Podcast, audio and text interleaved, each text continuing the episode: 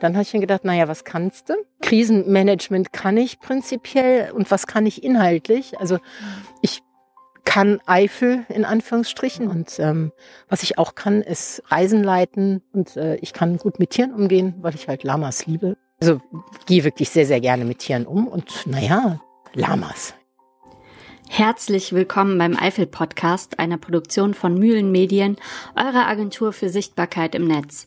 Mein Name ist Julia Kunze und heute zu Gast ist Julietta Baums. Als Reiseleiterin für Fernreisen in die islamische Welt ist sie krisenerprobt. 9-11, die Golfkrise und das Aufkommen der Al-Qaida hat ihre Reiseagentur überstanden. Doch bei der Corona-Krise waren ganz neue Ideen gefragt. Deswegen hat sich Julietta und ihr Team von Eifelnomaden etwas anderes überlegt. Seit kurzem bieten sie Lama-Wandertouren an. Warum die freundlichen Tiere so gut in unsere Gegend passen und warum sie für Julietta Baums der Weg aus der Krise sind, darum geht es in dieser Ausgabe des Eifel Podcasts. Viel Spaß! Ihr habt die erst seit August, ne? Seit September. Seit September. Ja. Hattest du vorher denn mit Lamas Kontakt? Ja. Also ich bin ja seit vielen, vielen Jahren mit Kamelen unterwegs, ne? also mit Altweltkameliden und ähm, habe halt so Learning by Doing gemacht. Und die sind vom Wesen her schon vergleichbar. Also sind sehr, sehr ruhig und ähm, sehr überlegt, neugierig, manchmal vorsichtig. Also Lamas sind viel vorsichtiger als Kamele. Das hat auch damit zu tun, dass Lamas natürliche Feinde haben, Kamele aber im Grunde genommen nicht. Ja, ne, ja, weil die halt eben so riesig sind Ja. und sich wirklich gut verteidigen kann.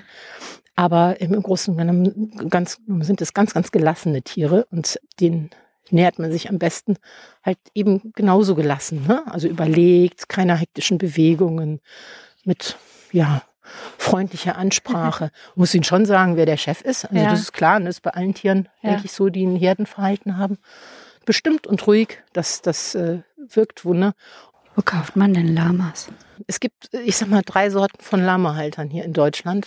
Die einen sind die Züchter, Mhm. also die züchten aber dann meistens, also logischerweise mit Stuten, Herden und züchten eben auf möglichst viel Nachwuchs oder Nachwuchs mit bestimmten Merkmalen und Eigenschaften. Momentan sind zum Beispiel Appaloosas total beliebt, also oder gefleckte Lamas irgendwie, ne? Also mit, ne? also mit äh, lustigen Fellfarben. Ähm, dann gibt es ähm, Leute, die ja, sich so zwei Lamas halten oder ein paar Lamas und ein paar Alpakas und äh, weil sie einfach äh, Platz haben und Mhm. ähm, sich für seltenere Tierarten interessieren. Die haben dann häufiger auch noch Emus oder ähm, irgendwelche Schweinearten oder seltene Schafsrassen oder irgendwie sowas. Mhm. Ne? Und dann halt eben so Lamas unter anderem, die aber dann ja vielleicht auch mal gezüchtet werden, aber denen kommt es nicht auf das Züchten darauf an, sondern darauf, dass sie halt eben solche Tiere halten. Und dann gibt's eben ähm, Menschen, die damit dann Wanderungen veranstalten, aber ganz wenige, die das fast ausschließlich machen. Eigentlich habe ich ja klassische Archäologie studiert, hatte ich das schon mal erwähnt? Nee. Doch, ich habe klassische Archäologie studiert von Frühgeschichte und vorderasiatische Altertumskunde und äh, bin dann äh, also wirklich durch einen Zufall in der Reiseveranstalterbranche gelandet bei Fernreisen und zwar Fernreisen in die islamische Welt und das mache ich ja jetzt auch seit 1993 eben auch mit vielen Krisen zwischendurch, also 9-11, die Golfkriege, das Aufkommen der Al-Qaida. Ähm, ne, es gibt ja sehr, sehr viele Krisen, die ja vor allen Dingen die Länder selber betreffen. Ne? Also die Menschen leiden ja vor allen Dingen unter diesem unsäglichen Terrorismus. Naja, auf jeden Fall sind auch immer wir mit betroffen gewesen, weil in genau dann eben auch keine Leute da in diese Länder reisen, mit gutem Grund natürlich, und wir dann eben auch immer wieder Alternativen schaffen mussten. Also so im Krisenmanagement, glaube ich, sind wir, ähm, sind wir top. Und ähm, jetzt, als Corona anfing, war eben die Herausforderung, dass ja nicht nur unsere Zielländer teilweise immens von der Krise betroffen waren, sondern eben auch wir hier vor Ort. Ja, klar. Ne? Das, Kein ähm, Mensch liegt mehr. das ist eine Herausforderung, also die eigentlich nicht zu meistern ist momentan. Also da, wir haben auch in diesem Jahr keine Umsätze mehr gemacht. Also wir hatten eine einzige Kundin nach März, eine einzige, die ist nach Sudan gereist, war sehr begeistert. Aber das, davon kann man ja nicht leben. Ne? Ja, Und ähm, dann habe ich mir gedacht, naja, was kannst du? Krisen meistern kannst du? Krisenmanagement kann ich prinzipiell und was kann ich inhaltlich? Also ich kann Eifel in Anführungsstrichen, ne? weil immerhin haben wir ja familiäre Wurzeln hier und ich wohne hier seit 2006, also in der Vulkaneifel und jetzt hier in der Schönecker Schweiz seit zwei Jahren. Und ähm, was ich auch kann, ist Reisen leiten. Ich kann Reisen organisieren und äh, ich kann gut mit Tieren umgehen, weil ich halt Lamas liebe. Also nicht Lamas, also Kameliden, sagen wir mal so. Und ich hatte auch mal ein eigenes Kamel in Jordanien für eine Weile. Und naja, dann haben wir noch überlegt, Esel kämen ja noch in Frage. Also das ist auch so mittelfristig mein Ziel, ne? Ja. dass wir, also wenn wir mehr Weidefläche haben, dann vielleicht auch Esel bekommen.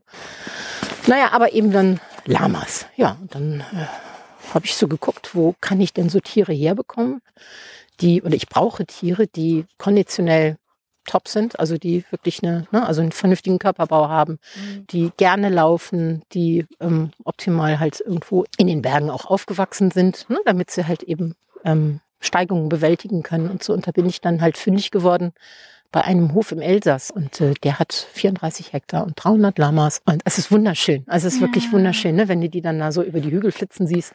Und ähm, mit dem habe ich mich dann sehr intensiv auseinandergesetzt, bin auch paar Mal hingefahren, also auch über Wochenenden. Und dann hat er mir halt eben eine Auswahl von Tieren vorgestellt. Und äh, dann, das haben wir uns nicht leicht gemacht. Also die, die, die wir jetzt haben, dann da auszuwählen und zu gucken, wer ist denn für unsere Zwecke geeignet, wer ist ruhig, gelassen, läuft gerne, ähm, ist nicht so schreckhaft. Äh, ne? ja. Jetzt habe ich irgendwo im äh, Internet unter einem Kommentar gelesen, warum denn keine Alpakas? Weil Alpakas sind ja schon so ein Hype gerade, ne? Ja, Alpakas sind, ähm, ich gestanden, überhaupt nicht geeignet für uns. Okay. Also die sind äh, klein, zierlich, süß, ja, ja. sind aber vom Charakter her, also sagt man, ähm, zickiger, deutlich zickiger als Lamas. es werden alle Alpaka-Halter werden böse Kommentare schreiben. Nee, aber ähm, sie können halt eben auch einfach keine Lasten tragen. Und weil wir ja auch mehrtägige Touren ähm, geplant haben und äh, auch Zelttouren ähm, durchführen werden, brauchen wir einfach dann auch Tiere, die natürlich im Rahmen ihrer körperlichen Fähigkeiten Lasten tragen können. Und das ist bei Alpakas nicht der Fall. Und unsere Tagesstrecken, also ich meine, wir machen ja auch diese kürzeren Touren, ne? also so, weiß ich nicht, vier, fünf Kilometer oder zehn Kilometer oder die Tagestouren sind so 17 bis 20 Kilometer lang. Aber bei den mehrtägigen Touren sind wir teilweise bis zu 25, 27 Kilometer unterwegs und das kriegt ein Alpaka, also mit Verlaub, äh, nicht auf die Reihe. Also da braucht man größere Tiere. Ja, passt einfach. Kräftigere Tiere, genau. Und die sind alles Brüder? Oder die sind als Brüder nee, aufgewachsen? Ähm, also? Nein, die sind, also bis auf Snickers hier, ne? Der kommt ja aus dem Norden, aber die anderen sechs stammen alle aus einer Herde. Mhm. Und drei haben auch denselben Papa. Also der Erkan, der Juri und der ähm, Luis haben denselben Papa. Ich finde, man sieht es bei den dreien besonders gut an dem kantigen Kopf. Also die haben einen sehr ähnlichen Kopf. Na, aber was man sagt, die, die Väter ähm, vererben vor allen Dingen auch das Gemüt. Also die Mütter machen das Sozialverhalten später, ne? Okay. weil die führen ja die Tiere in der Herde. Mhm. Also die bleiben bis sie so anderthalb Jahre alt sind, ein Jahr anderthalb bei der Mutter die äh, jungen Hengste, also die dann ja. werdenden Hengste, die müssen dann irgendwann raus, weil die ihren Geschlechtstrieb auch relativ früh entwickeln und dann auch anfangen würden, die anderen Stuten zu bespringen. Also die muss man dann aus der Herde rausnehmen. Aber die Jungstuten, die bleiben halt eben in der Herde. Also ist ja auch in der Natur so, ne? Und die werden halt eben von den Müttern sozialisiert. Und das spielt auch eine ganz, ganz große Rolle später für okay. die Charakterausbildung, mhm. sage ich mal. Ja. Und die Väter geben aber auch so, so ein bisschen so Gelassenheit und also ne, geben auch Charaktereigenschaften mit. Das ist sehr gemütlich, ne, wenn die hier so. Total, das ist eh total gemütlich. Wie so am Kauen. Die haben auch so eine nicht einschüchternde Größe. Wenn das jetzt irgendwie acht Pferde wären oder so, dann wäre ich, glaube ich, nicht so relaxed. Ja. Naja, bei Pferden ist auch das Verhalten schwerer vorhersehbar. Also ich finde, Lamas haben eine sehr eindeutige Körpersprache. Ne? Also die Ohren nach vorne oder die Ohren so zur Seite ist auf jeden Fall aufmerksam, ist alles in Ordnung. Ne? So Ohren so ein bisschen nach hinten heißt, hm, was kommt denn da jetzt? Mhm. Ne? Also will mir da jetzt einer ans Futter zum Beispiel, ne? aber es ist jetzt noch nicht irgendwie Aggressivität, aber wenn sie anfangen, den Kopf so nach oben zu ziehen, also wirklich so das, das Kinn in die, in die Höhe recken, dann ähm, signalisieren sie, ich mache mich jetzt hier größer als du bist und jetzt muss aber wirklich langsam aufpassen. Ne? Also Kopf ganz hochziehen, so und dann so anfangen, so ein bisschen so rumzugrollen ja. und dann ähm, kommt das erste spucken. Das ist aber mehr so ein, so ein Sprühen, sage ich mal. Und da ist halt eben auch nur normale Spucke dabei. Und wenn sie wirklich kämpfen und wirklich aggressiv sind, dann wirken sie im Magensaft hoch und dann wird das Ganze so grünlich und das stinkt ganz furchtbar. Und das ist aber dann schon, also das ist dann schon eine Stufe vor einem wirklich, was ist ja körperlich ist da ja noch nichts passiert. Es hat noch keiner gebissen, es hat noch keiner getreten, es ist noch keiner irgendwie Weißt du? Ähm, ne, so, es gibt ganz, ganz viele Eskalationsstufen und die werden auch alle in der Reihenfolge eingesetzt. Also ähm, muss man gar keine Angst haben. Nee. Weil man kriegt das muss mit. man auch nicht. Genau, man kriegt sauer das vorher sehr nicht- gut mit ja. von der Körpersprache her. Aber das ist auch so ein Vorurteil, oder? Das sagen bestimmt alle Leute immer. Spucken die denn auch und so? Ja, ja. Ja, ja, kommt ständig. Das hängt, glaube ich, auch damit zusammen, dass man hier oder dass die Menschen hier so wenig über Lamas wissen. Und das ist das Erste, was einem einfällt. Wie, wie reagieren die Schönecker, die Eifler auf die Lama? Oh, total positiv. Ja. Ja, ja, ja. Also wir sind ja jetzt zu Trainingszwecken ganz, ganz oft mit den Tieren hier in der Schönecker Schweiz unterwegs und es ist mir noch niemand begegnet, der nicht seinen Hund angeleint hätte, also auch vorausschauen. Es entwickeln sich immer ganz nette Gespräche. Nee, und auch die Menschen, die hier so im Umfeld von um die Weide leben oder so, alles ganz nette Leute. Ist ja vielleicht auch eine Bereicherung für die Gemeinde. Ne? Also denke mal, wenn sich das ein bisschen rumgesprochen hat, dann werden auch mehr Leute in die Schönecker Schweiz kommen, um hier wandern zu gehen. Und das wird vielleicht auch ein bisschen bekannter. Ja. Also jetzt nicht so irgendwie, ne? ich mache ja keine deutschlandweiten Marketingmaßnahmen, aber so im Köln-Bonner Raum. Und ich werbe ja auch und durchgehend immer mit Schönecker Schweiz, Schönecker Schweiz, Schönecker Schweiz. Ne? So, und denke, das wird schon einen Effekt haben. Schönecker Schweiz. Das geht halt auch runter, ne? Ja. Ja, ja, also, also wer das erfunden hat, marketingtechnisch, der hatte schon was auf dem Kasten. Ja, ich finde, das Besondere bei euch ist, also Alpaka-Spaziergänge habe ich auch schon gemacht, aber dass halt ihr auch diese längeren Touren macht. Mhm. Also ich weiß nicht, ob es das, gibt's das nochmal irgendwo in Deutschland? Also das habe ich auf jeden Fall vorher Ja, noch im süddeutschen Raum. Also es gibt's in der ähm, Schwäbischen Alb, also es gibt's, nee, es gibt's auch in der Lüneburger Heide gibt's einen, der so längere Touren macht und ansonsten in, im Alpenraum. Ne? Aber sonst äh, deutschlandweit niemand.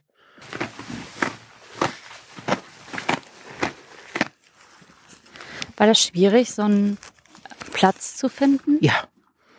Ja, also da ähm, Dank an, an den Herrn Grummann, der ähm, hier den Burgfrieden ja besitzt und dem diese Weide gehört. Also ich bin wirklich äh, Klin- Klinkenputzen gewesen, überall, wo ich nur ansatzweise gedacht habe, da könnte ein Stück Land sein, was, ähm, was für mich passend ist. Weißt du, die brauchen ja, die sollen sogar gar kein fettes Gras haben. Ne? Also ein, mageres Gras und eine abschüssige Weide sind super für diese Lamas, weil die auch gerne den Überblick behalten. Sie stehen gerne am höchsten Punkt und gucken so ein bisschen in die Landschaft.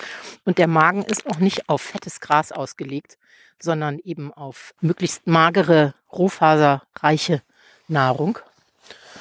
Und ähm, ja, nach solchen Stücken habe ich die eigentlich landwirtschaftlich auch nicht wirklich äh, attraktiv sind, ne? weil du sie halt nicht gut mähen kannst, weil da irgendwelche Steinkrotzen dazwischen liegen oder so, ne? die dir ja, die dir das Mähwerk kaputt machen oder so. Aber die Bauern kriegen halt eben auch für diese nicht so ertragreichen Flächen die Fördergelder von der EU. Und dann sind Lamas ja auch wieder was, was man hier so nicht so kennt. Und manchmal hatte ich so ein bisschen den Eindruck, weil das was Unbekanntes ist und sie sich auch nicht vorstellen können, dass man da längerfristig mit Geld verdienen kann oder so, ne? dass sie da eher, eher ablehnend waren. Naja, und dann hat mir halt sozusagen der Herr Grummann aus der Patsche geholfen, indem er mir halt eben diese Weide hier zur Verfügung gestellt hat, mit diesem, ja, doch sehr baufälligen Stall.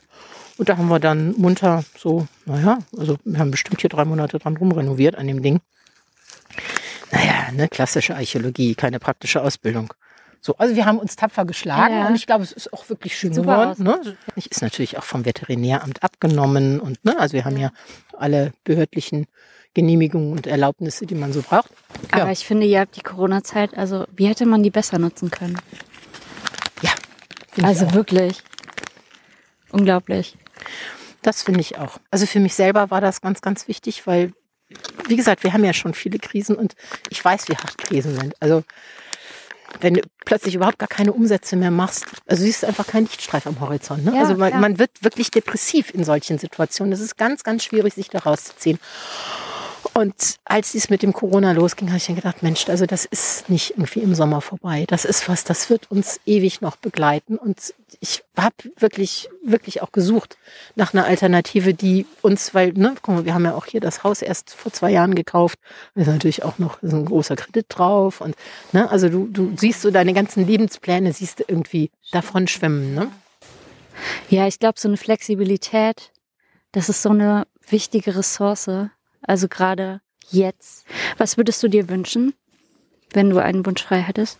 Bezogen auf, auf Touristik würde ich mir wünschen, dass ein bisschen mehr Kooperationsgeist herrscht, ähm, dass man gemeinsam versucht, Dinge zu entwickeln, dass man zum Beispiel jetzt auch, das sieht man ja an den, an diesen, ja, Unmengen an Leuten, die da irgendwie die Parkplätze vollknallen, Besucherlenkung. Also es ist nicht so schwierig, eine Besucherlenkung zu etablieren. Das machen andere Regionen vor und sagst, guck mal Leute, wir haben hier 100 Parkplätze. Die 100 Parkplätze sind jetzt voll, der Parkplatz geht nicht mehr. Ja. Ne? Und dann kann man im Internet gucken, wo, kann wo man ist der hin? Parkplatz voll, wo kann man denn noch mhm. hin? Weil ich glaube, viele Leute, die da jetzt sich in endlosen Schlangen irgendwo an Straßenrändern abparken oder so, die würden liebend gern auf dem richtigen Parkplatz stehen und liebend gern einen Platz finden, wo sie in Ruhe mit ihren Kindern oder mit ihren Verwandten wandern gehen können, die das einfach nicht wissen, wo sie alternativ hin können. Mhm. Und das würde natürlich auch die Region besser in der Fläche auslasten, ne? anstatt dass sich das dann immer auf einzelnen Punkten knubbelt. Mhm. Ja, und jetzt so für dich, das war jetzt ein, ein Eifeler Winterwunsch. nee, das ist nicht nur ein Eifler Winterwunsch, das ist ein, das ist ein Wunsch, der, der über die nächsten Jahre trägt, gemeinsam was auf die Beine zu stellen.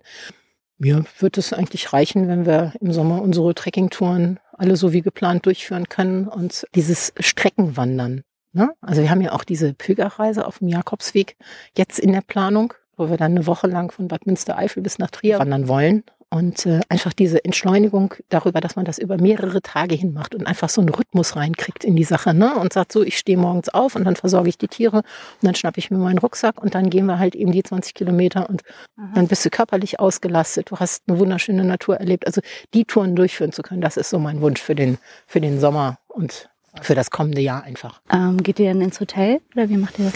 Ähm, wir haben unterschiedliche Sachen geplant. Also einmal mh, hm, in so kleinen Gasthöfen zu übernachten, wobei da ist hier in der Eifel auch noch wirklich ein Manko. Also es gibt relativ wenig Plätze zu finden, wo man nur eine Nacht bleiben kann und dann noch einen Platz hat, wo man die Tiere auch unterbringen kann.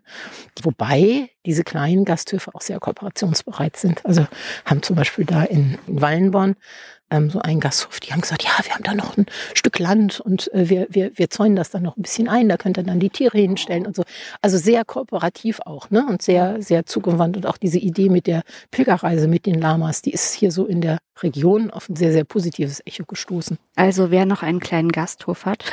Genau, der meldet mit einem Stück, Stück Land. Stück Land genau. ist eh so ein Thema, ne? Habe ich, hab ich rausgehört. Also wenn jetzt noch jemand sagt, er hat hier ein Stück Land und hat Lust, dass da äh, ganz freundliche Tiere stehen. Ja, klar. In ja. der Nähe von Prüm. Genau, haben keine großen Ansprüche. Also man braucht halt eine Unterstellmöglichkeit für die Tiere, wenn es regnet. Mhm. Aber ähm, ansonsten sind die anspruchslos und die zerstören ja auch keine Landschaft. Die werden ja auch im Landschaftsschutz eingesetzt, mhm. ne? weil die mit ihren Zähnen eben nicht die Grasnarbe zerstören, sondern wirklich so ganz sauber abfressen und auch mit den, mit diesen weichen Sohlen, die sie haben, eben den Boden nicht zertreten. Das heißt also, die zerstören die Vegetation nicht, sondern sie helfen halt eben Verbuschung aufzuhalten und werden in anderen Regionen auch für den Landschaftsschutz eingesetzt. Also meldet euch. genau. Und es ist eine Freude. Es ist wirklich eine Freude. Und warum meinst du, ist die Eifel gerade so geeignet? Auch für so einen Tourismus? Na, zunächst mal hat die Eifel einen entschiedenen Standortvorteil. Den muss man erstmal realisieren, aber der ist definitiv da. Ne? Also wir haben ja ein riesiges Einzugsgebiet Richtung Niederlande und auch Belgien. Für die Niederlande sind wir ja die ersten Berge sozusagen. Dann für den Köln-Bonner Raum und für, den, für die Rhein-Main-Region ähm, ist das einfach ein Naherholungsgebiet im Grunde genommen, ne? bis in einer Stunde oder zwei da. Man sieht man ja jetzt auch ne? an den völlig überfüllten Parkplätzen an der Hohen Acht oder ähm, hier am Schwarzen Mann. Und die Landschaften sind unglaublich vielfältig. Also es gibt so viele kleine Sachen zu entdecken. Und jetzt gerade so, wo, wo Entschleunigung und ne, mal so ein bisschen zur Ruhe kommen und so, das sind ja ganz, ganz wichtige Werte auch für die Leute, die in den Großstädten leben. Und na, die Eifel hat noch einen unglaublichen Standortvorteil. Also dadurch, dass die Eifel ja in der Nähe der Ballungszentren liegt, aber hier wirklich in der, in der Natur liegt, kann man wunderbar vom Homeoffice aus arbeiten. Ich glaube, dass das auch immer mehr Menschen realisieren mhm. ne? und ähm, in die Eifel kommen, um dann hier zu wohnen und zu leben und eben auch hier zu arbeiten, eben über so einen Fernarbeitsplatz.